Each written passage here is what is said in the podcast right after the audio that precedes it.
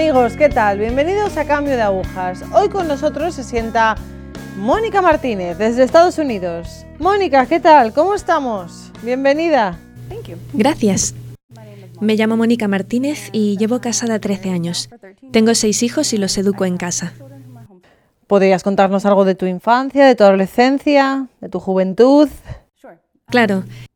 Yo nací, mis padres se casaron cuando eran muy jóvenes. Mm, Yo era la mayor de sus dos hijos. Cuando mis padres se conocieron, mi padre, que no había tenido buenas experiencias con la religión, le dijo a mi madre que quería casarse con ella, pero que su única condición era que no quería tener nada que ver con ir a misa, así que deseaba dejar eso a un lado. Mi madre lo aceptó, de forma que en nuestra infancia la única relación que teníamos con la religión era a través de otros familiares o compañeros de colegio y el medio cultural general en el que nos criábamos. Sin embargo, mm, una de las cosas que mi madre sí hizo, y le estaré eternamente agradecida por ello, fue que durante una época en la que no conseguía quedarse embarazada, tenía una relación muy íntima con Dios, rezaba y creía en la fuerza de la oración. Le rezó diciendo, Señor, si tú me bendices con un hijo, yo prometo devolvértelo. Y así fue. Finalmente se quedó embarazada conmigo, yo fui su primera hija, y le prometió al Señor que yo sería suya. Esa es una de las cosas que me hacen darme cuenta de que el Señor se toma muy en serio las promesas y las cumple. Desde muy joven, aunque yo no fui criada en la iglesia, Él siempre estaba presente y yo notaba esa presencia. Por ejemplo, a través de la gente a mi alrededor. Teníamos una vecina que vivía enfrente que fue la primera persona que me descubrió el mundo eclesial en un sentido muy amplio. Ella pertenecía a la iglesia bautista. A veces le preguntaba a mis padres si me dejaba ir con ella a la iglesia porque yo así lo quería. Muchas veces decían que sí, y entonces me iba con ella a la iglesia y a la escuela dominical. Allí veía a todos los demás niños que sabían las respuestas a las preguntas del profesor sobre los libros y los personajes de la Biblia. Yo, en cambio, estaba muy callada y nerviosa, porque yo no sabía nada sobre eso, pero deseaba saberlo también. Eso fue el principio. ¿Cuántos años tenías entonces? Yo tenía entonces unos cinco años. Más tarde nació mi hermano y nosotros vivimos nuestra vida familiar. Cuando tenía 10 años, mis padres empezaron a tener problemas matrimoniales. Se separaron y divorciaron cuando yo tenía 11 años. Esa fue una época difícil. Mm, Fue como si se desmoronara mi mundo. A pesar de todo, aunque en sentido físico mi familia se separara y esa situación me asustara bastante y entristeciera, yo sentía a Dios en mi vida, con una presencia todavía más fuerte. Puso a varias personas en mi vida que me ayudaran a sobrellevar esa época tan difícil, ya que mis padres tenían bastante con sus propias cosas. Hubo una profesora en especial a la que aún sigo llamando para cosas importantes, que me ayudó muchísimo a poder sobrellevar todo eso. Me escribía notas con versos de la Biblia o con citas de santos cada día y me las dejaba en el mismo lugar cada día. Así que cuando pasaba por su clase, ella me las daba y yo las leía. Esto fue en secundaria, una época realmente difícil para cualquiera. Yo intentaba encontrar mi sitio. Por eso en el instituto yo participaba en muchas actividades como atletismo, en el consejo de estudiantes, etc. ¿Afectó de alguna manera el divorcio de tus padres a tu relación con Dios? Cuando mis padres se divorciaron, yo lo pasé bastante mal. En ocasiones me sentía muy sola. Estaba herida y mis padres eran los responsables de ello. Eso hizo que me volcara más en Dios, rezar más, buscándole más, también en lugares como la iglesia, yendo con amigos o familiares. Pero yo también lo necesitaba para que me ayudara a perdonar. Esto fue un proceso largo que me llevó un año. Una noche, durante una convivencia en el campamento de la iglesia, sentí que el Señor me hablaba directamente al corazón. Si yo te he perdonado a ti, ¿quién eres tú para no perdonarlos a ellos? Eso fue una liberación para mí. Pensé que yo no era quien para negar el perdón, porque Él siempre me había perdonado, sin importar el pecado.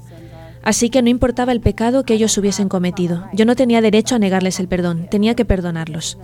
Nunca es fácil perdonar, pero fue un alivio para mí perdonarles, porque la cuestión no era si me habían hecho o habían dejado de hacer, sino que esto era lo que yo estaba llamada por el Señor, y cuando lo hice fue una liberación para mí, y pude crecer también espiritualmente a partir de ese momento. Vale, entonces todo esto pasa durante la adolescencia. ¿Podríamos decir que Dios se convirtió en tu refugio en ese momento? Sí, claro. Recuerdo que era interesante porque yo tenía muchas actividades. Hacía deporte y era un poco el centro de atención del instituto. Me gustaba estar con la gente, estaba en el equipo de animadoras, jugaba al baloncesto, era la delegada de mi clase, pero a la vez estaba muy sola. porque decidía ir a la iglesia a menudo en lugar de hacer lo que los demás niños hacían, lo que me costó algún amigo y que la gente hablara de mí diciendo, Mírala, ¿crees que es mucho más santa que nosotros? Fue incómodo, porque yo sabía que mi fe tenía que ser lo más importante para mí, pero era difícil porque no tenía nadie que me apoyara. Mis padres estaban de acuerdo con lo que hacía y nunca me desanimaron a dejarlo. Hasta hubo varios buenos amigos a pesar de todo. Pero en general durante esos años de colegio yo era un poco la rarita, a pesar de ser siempre parte del grupo. Fue en esa época en que empecé a involucrarme más en un grupo que se llamaba Hermandad Asociación de Atletas Cristianos.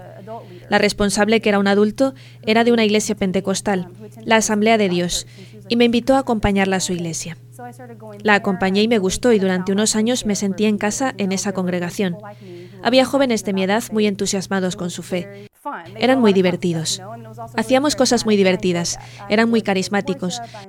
Me encantaba la alabanza y adoración que hacían, las charlas y homilías y esas cosas. Pasé unos años allí hasta que ocurrió un curioso incidente. Yo suelo contar que mi historia de conversión es una historia de amor por partida doble. Por un lado, entre el Señor y yo, y entre el que ahora es mi esposo y yo.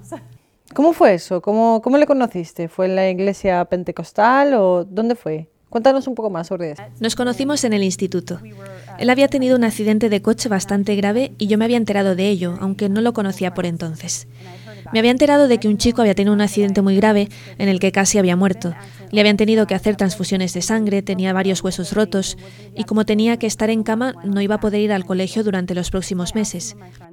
Les pregunté a mis amigos si lo conocían y si podían darme su número de teléfono para llamarlo y decirle que esperaba que se mejorara y que rezaría por él. La primera vez que lo llamé hablamos durante tres horas. Las cosas se desarrollaron desde ese punto. Empezamos a salir en el segundo curso del instituto. Lo curioso era que él era católico y yo era de la Asamblea de Dios. Como yo participaba cada vez más en las actividades de mi iglesia, algunos adultos se acercaron a mí y me dijeron que no debería estar saliendo con ese chico porque no éramos compatibles, él era católico y por tanto no verdaderos cristianos. Como no tenía unos padres que pudieran ni guiarme en todo ese asunto ni en temas relacionados con la formación religiosa, creí sinceramente lo que esa gente me contaba. También comenzaba a ir a viajes misioneros. Había participado en tres de ellos a México. Mi misión allí consistía sobre todo en salvar a esos pobres católicos. Yo me lo creía. Pensaba que teníamos que salvar a esas pobres almas, sacarlas de la Iglesia católica y llevarlos a que formaran parte de la nuestra. Ese era el camino que seguí durante una temporada y que fue la razón por la que ahora mi esposo y novio en ese tiempo y yo cortamos. Le dije, mira, no puedo seguir saliendo contigo. Realmente me gustas y eso, pero no eres cristiano. Él me miró bastante estupefacto. Pensaría, que no soy cristiano, eso me parece interesante. Pero como era un chico maravilloso, no dijo nada desagradable y continuamos siendo amigos. Entonces podríamos decir que sí tenías algo en contra de la Iglesia Católica. Quiero decir que nunca lo hubiese afirmado a voz en grito, pero sí pensaba que los católicos estaban bastante equivocados, que no entendían lo que hacían, porque hacían cosas como venerar a la Virgen. Por ese entonces yo hasta habría afirmado que veneraban al Papa. Estaban equivocados y desde luego el Espíritu Santo no estaba con ellos y este tipo de cosas. Es ahora cuando me doy cuenta de que es bastante fácil que la gente piense así, que se pregunte, ¿qué les pasa a los católicos? Pero cuando estás mal informado sobre las cosas, como yo lo estaba antes, es fácil caer en el error. Además de que toda la información que estaba recibiendo sobre los católicos provenía de fuentes no católicas. Esas respuestas no las pueden dar fuentes que no tengan toda la información. Yo no creía que los católicos pudieran de esa forma ir al cielo y que por tanto yo tenía que ayudarles a dejar esa fe. Vale, avanzamos un poco. Entras en la universidad, mm, ¿qué crees que pasa allí? ¿Tu fe se debilita o sigue en pie? ¿Cómo se desarrolla? Después del bachillerato entré en una universidad de la localidad. Desde el principio me uní al grupo evangelizador de la universidad. Yo sentía un fervor muy grande hacia mi fe. Fue una época maravillosa en la que conocí a muchas personas con diferentes tradiciones religiosas cristianas. El primer año de universidad yo seguía en el grupo universitario de la Asamblea de Dios, pero empecé a sentirme algo desencantada con algunas cosas. Seguía viviendo lo suficientemente cerca de casa, como para ir todos los fines de semana a la parroquia a la que iba cuando estaba en el instituto. Comencé a tener la sensación de que faltaba algo. A veces sentía como todo fuera de control. Sentía como si no había nadie con autoridad. Unos decían que el Señor les había dicho una cosa, otros hablaban en lenguas y lo interpretaban, y eso me llevó a preguntarme qué está pasando aquí. En ese tiempo empecé a considerar a buscar otras iglesias. Había una en especial a la que iban muchos estudiantes de la universidad. Me invitaron a intentarlo, así que fui a echarle un vistazo. Este grupo hacía un gran trabajo intentando acercarse a los jóvenes. Por ejemplo, durante un oficio de alabanza y adoración, les pidieron a unos estudiantes de arte que hicieran una danza de alabanza, y eso estuvo muy bien. También ofrecían muchas charlas y no era todo baile, canto y esas cosas un poco extravagantes, pero algo seguía faltándome. Dices que había algo que faltaba. En retrospectiva, ¿qué crees realmente lo que qué era lo que faltaba? Mm, es una buena pregunta. ¿Por qué seguía buscando mi sitio? Creo que, que todo se reduce a que echaba en falta una autoridad. ¿Con qué autoridad podía un pastor establecer ciertos mandatos si había un sinfín de interpretaciones diferentes? Seguía estando muy unida a mi familia materna, y como ellos eran de una congregación diferente, la interpretación también lo era. Me acuerdo de una discusión que tuve con una tía sobre el Espíritu Santo y cómo ellos interpretaban recibir el Espíritu Santo. La Iglesia Bautista lo interpretaba de una forma, la Asamblea de Dios de otra. Había muchas interpretaciones diferentes y eso me empezaba a resultar extraño. Lo que sí sabía era que Dios era Dios y que a todo ello subyacía un atisbo de verdad, un núcleo de verdad. Pero, ¿dónde estaba? Todavía no había encontrado la respuesta. En ese tiempo de universidad eras consecuente con tu fe, me refiero a que vivías moralmente bien, adecuadamente a la fe que profesabas. Sí, así fue. Mm, cuando miro atrás, veo con claridad que la fe es un regalo sobrenatural. Todo lo que pueda haber sido en mi vida yo lo relaciono claramente con el Señor. En secundaria, en la universidad, ya no era perfecta, como nadie, pero siempre me esforcé mucho en vivir en conformidad con lo que decía la Biblia y con lo que tenía que hacer. Yo no me pasaba el día de fiesta o haciendo aquello que hacían la mayoría de los estudiantes, sino que buscaba constantemente averiguar la voluntad de Dios. Y había cosas que para los estudiantes normales podían ser tentaciones, pero para mí nunca lo fueron. Claro que tuve momentos de tentación, pero en general en lo que yo me centraba era en lo que el Señor quería de mí. Mónica, ¿cómo te reencuentras con la fe católica? ¿Cómo llegas hasta ella? En el tercer año de universidad me apunté al programa de intercambio y elegí España. Tenía muchísimas ganas de ir. Ese viaje inauguró una nueva etapa en mi vida. Viajé en avión con otros 12 estudiantes de mi universidad que no conocía. Así que pensé que sería bueno hacerme amiga de alguno de ellos. Me hice amiga de una chica que se llamaba Nancy. Esta es otra de esas cosas en las que uno se da cuenta de cómo actúa el Señor. Nos tocaba sentarnos juntas en el avión. Ella estaba deshecha en lágrimas porque estaba triste por irse lejos de su novio y yo por irme lejos de mi familia, y así nos hicimos amigas. A lo largo de ese medio año tuve la oportunidad de ver cómo Nancy, que era católica, vivía su fe. Iba a misa, me contaba lo que pensaba de la Iglesia Católica en España. Yo había encontrado una iglesia estadounidense en Madrid a la que iba con otras dos amigas de la universidad. No era de ninguna denominación concreta, era una iglesia carismática. Los cuatro solíamos hablar sobre cuestiones de fe. Uno era hijo de un pastor presbiteriano. Nancy era católica. Yo había estado en varias iglesias y la otra era metodista. Y teníamos discusiones interesantísimas intentando aprender. Como se acercaba una ocasión para irnos de viaje, algunos de nosotros decidimos ir a Roma. Era el jubileo del año 2000 y había mucha gente en la ciudad, peregrinos también. Nancy estaba encantada con todo esto, ya que era católica. Así que las demás le dejamos a ella decidir el itinerario del viaje, porque como era ella la católica, habría muchas cosas que querría ver. Y así hicimos el recorrido para visitar las siete iglesias más importantes. Rezamos las vísperas en la plaza de San Pedro, fuimos a la misa con el Papa y ese tipo de cosas. Mientras yo estaba en Europa, el que luego sería mi marido estaba en el ejército, y como era un católico muy devoto, yo le escribía postales, como solo éramos amigos entonces, y le contaba que estaba en Roma. Luego por correo electrónico le conté los detalles del viaje, y él estaba sorprendido, porque yo no era católica y estaba visitando todos esos lugares santos para los católicos. Y claro, lo hacía con mero interés turístico.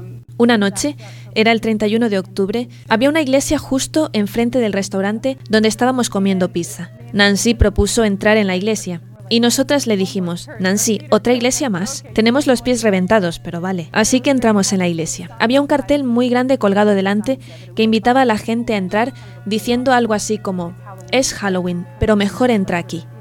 O algo por el estilo.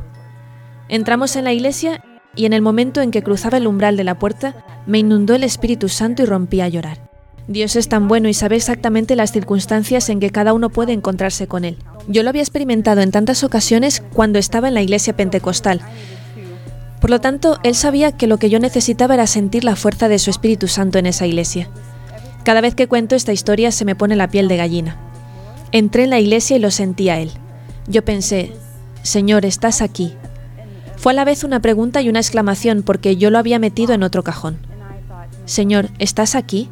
¿En una iglesia católica? Me quedé completamente perpleja. Fue una experiencia tan poderosa que estoy tan agradecida por lo que vino a continuación. A una de las otras chicas del grupo también le pasó algo parecido. La miré y estaba llorando. Y ella, siendo metodista, sale corriendo hacia un sacerdote y le pide confesarse. Él le pregunta si era católica. Ella responde que no, pero que necesita confesarse. En esa iglesia todas tuvimos de alguna forma una experiencia sobrenatural. Fue maravilloso, aunque no lo pudiéramos entender. A partir de ese momento empecé a plantearme muchas cosas. Yo había clasificado a Dios y lo había metido en un cajón determinado, quién era, dónde estaba y lo que podía hacer o no. Empecé a plantearme que quizá había algo más que yo no conociera. ¿Qué pasó después de esta experiencia? ¿Te quedaste mucho tiempo más en España de intercambio? Estuve solamente medio año fuera. Al volver, terminé el tercer año de carrera. Ese verano, entre el tercero y cuarto año, a Steve, mi futuro marido, le dieron un permiso largo. Volvió a casa una temporada. Hacía varios años que no nos veíamos y que habíamos hablado, así que decidimos quedar un día como amigos. Estábamos en el coche de camino y le pregunté cómo había estado en el ejército y eso. Me contó que había estado dando clase de catequesis en una parroquia cerca de la base y algunas otras cosas quizás de su vida en general, pero de repente me di cuenta de que él llevaba una vida muy devota y una vida muy santa. Eso me sorprendió mucho, porque uno oye muchas cosas sobre la gente en el ejército, sobre su impureza, y que en general es un ambiente muy nefasto, especialmente para el alma. Pero aquí estaba yo sentada con este chico al que no le importaba lo que pensaran de él y que estaba llevando una vida virtuosa. Y en un momento pensé, Señor, ¿cómo pude llegar a pensar que este chico no era cristiano? Había estado completamente equivocada en mi juicio. Solo hicieron falta unos pocos días para que me enamorara de él. Estaba tan enamorada de él y era muy irónico. Todos estos años, siempre que tenía algún permiso, como era un buen amigo mío y además muy cariñoso, pasaba por casa a saludarme y saludaba a mi madre. Era realmente un chico estupendo, y estaba quizás 10 o 15 minutos y después se marchaba. Los permisos eran ya de por sí muy cortos, pero pasaba a saludar, y cuando se iba nada más cerrar la puerta, mi madre solía exclamar, Mónica, desearía que algún día te casaras con él. Mi obvia respuesta era siempre, mamá, por favor, no me voy a casar con él. Sería como casarme con mi hermano. Es solo un amigo. Y ahora, contra todo pronóstico, al cabo de solo unos pocos días, me había enamorado hasta las cejas de este chico. Teníamos solo 30 días para vernos. Tampoco nos vimos cada uno de esos días, pero me di cuenta bastante pronto de que quizás ese chico fuera el indicado. Decidimos volver a salir el día antes de que él tuviera que marcharse por año. Nuestras familias estaban muy entusiasmadas y nosotros también, pero todo el mundo coincidía en que era un poco extraño empezar a salir cuando iba a estar lejos un año entero y si eso podría funcionar. Sin embargo, Dios en toda su sabiduría sabe exactamente lo que hace. Y ese año Dios me hizo una jugada. Le dije, Señor, vale, me doy cuenta de que es cristiano. Un católico puede ser cristiano y él es bueno, pero no existe la más remota posibilidad de que yo sea católica. Todas las mañanas me pasaba por la capilla antes de ir a clases y rezaba y le preguntaba al Señor cómo iba a arreglarse este asunto, porque yo sentía que debíamos casarnos. Le comentaba también todas las opciones que se me habían ocurrido. Podríamos ir a mi iglesia los sábados y él podría así ir a misa los domingos y encontrar una solución. Tenía muchas más ideas que le contaba a Dios. Después de que él vuelve del servicio militar, ¿qué pasa? ¿Empezáis a salir o qué ocurre ahí en ese momento? Pasó el tiempo y volvió a casa. Yo acabé la universidad y empezamos a salir. Él iba a misa diaria, rezaba por mí, como descubrí más tarde. Mientras, yo seguía intentando encontrar una salida. Esto es muy típico de mí, lo de buscar soluciones y resolver las cosas. Poco a poco el Señor fue mostrándome la belleza en la verdad de la fe católica a través de pequeños detalles. Leí un libro en la biblioteca sobre apariciones de la Virgen y me quedé perpleja. ¿Qué? Nunca había oído hablar de esto. Esto no estaba en los periódicos. Era sobre Fátima. ¿Cómo puede ser que nunca haya oído hablar de esto? Y yo seguí intentando averiguar la verdad. Una noche tuve una experiencia estando en mi habitación, en casa, donde vivía con mi madre. Me desperté en mitad de la noche con una sensación de que un mal se había adueñado de mi habitación. Estaba aterrada. Como protestante, lo primero que tendría que haber salido de mi boca tendría que haber sido Sálvame, Señor Jesús. Pero lo primero que exclamé fue San Miguel. Yo no sabía quién era San Miguel, pero en cuanto dije esas dos palabras, el mal se desvaneció. Al día siguiente, cuando me encontré con Steve, le pregunté quién era San Miguel. Me contó quién era. Tuve esa sensación, uno de esos momentos en los que estoy convencida de que Dios está riendo, como si me señalara, mira, Mónica. Me quedé completamente maravillada. Empecé entonces a informarme un poco sobre la fe católica. Leí libros muy buenos que me ayudaron a seguir por el camino, pero aún así seguía muy, muy racional. Llegó un momento decisivo, un hito en mi vida. Estábamos en una librería muy grande y éramos Steve, sus hermanas y yo. Estábamos pasando el rato allí, hojeando los libros. De pronto vi un libro muy iluminado, como si una luz estuviera enfocándolo. Parece de una película, pero yo lo vi así. El título era Nacido fundamentalista, renacido católico. Solté una carcajada. Creo que el autor se ha equivocado, porque no existe nadie que haya renacido como católico. Vaya locura. Por entonces yo estaba convencida de que Steve y su familia eran cristianos, pero que había cosas en las que estaban equivocados, mal informados. Compré el libro, pero lo tuve mucho tiempo olvidado. Hasta que una semana salí con mi madre y cogí el libro. Me puse a leer el libro. Yo estaba sola en la habitación del hotel leyendo y llegué al capítulo sobre la Eucaristía. El autor del libro estaba exponiendo sus ideas haciendo referencia al capítulo 6 del Evangelio de Juan. A mí no me sonaba eso de nada, y eso que había leído la Biblia toda mi vida. Tampoco lo había oído mencionar en predicaciones ni nada en general sobre las palabras de Jesús, diciendo que Él es el pan de la vida, que es verdadera carne y verdadera sangre. Como no me acababa de fiar del autor, saqué mi Biblia y empecé a leer el pasaje en cuestión. A medida que pasaba las páginas, leía y leía, y como lo explicaba San Pablo, fue como si se me cayera una venda de los ojos. Dios mío, nunca había visto esto. Hay discípulos que lo rechazaban porque lo que dice es demasiado duro de aceptar. Entonces entiendo que con este libro descubres qué es la Eucaristía e inclusive descubres cuál es la verdad absoluta, ¿no? Sí, exacto. Estaba descubriendo la doctrina sobre la Eucaristía. Siempre cuento que fue esta la doctrina que me llevó a la iglesia. Eso sí, a regañadientes, pero me llevó a la iglesia. Estaba leyendo este pasaje y tuve otro de esos momentos en la vida en los que sé que era nuestro Señor Jesucristo quien me decía, Mónica, ¿me seguirás a cualquier sitio al que te lleve? ¿Me seguirás a mí? Y yo le respondí tal y como lo hace San Pedro, Señor, tú tienes palabras de vida eterna. ¿A dónde iré si no? ¿Dónde quién iré si no? Claro que te seguiré, Señor, a donde quiera que me lleves. Y así fue. Y aunque mi corazón me decía que así era, también sentía una cierta angustia. Sabía que era lo correcto, pero también sabía que la gente me tomaría por loca. Sobre todo las personas que me conocían desde siempre estarían escandalizadas. ¿Qué? ¿Te vas a convertir en católica? ¿Pero qué te pasa?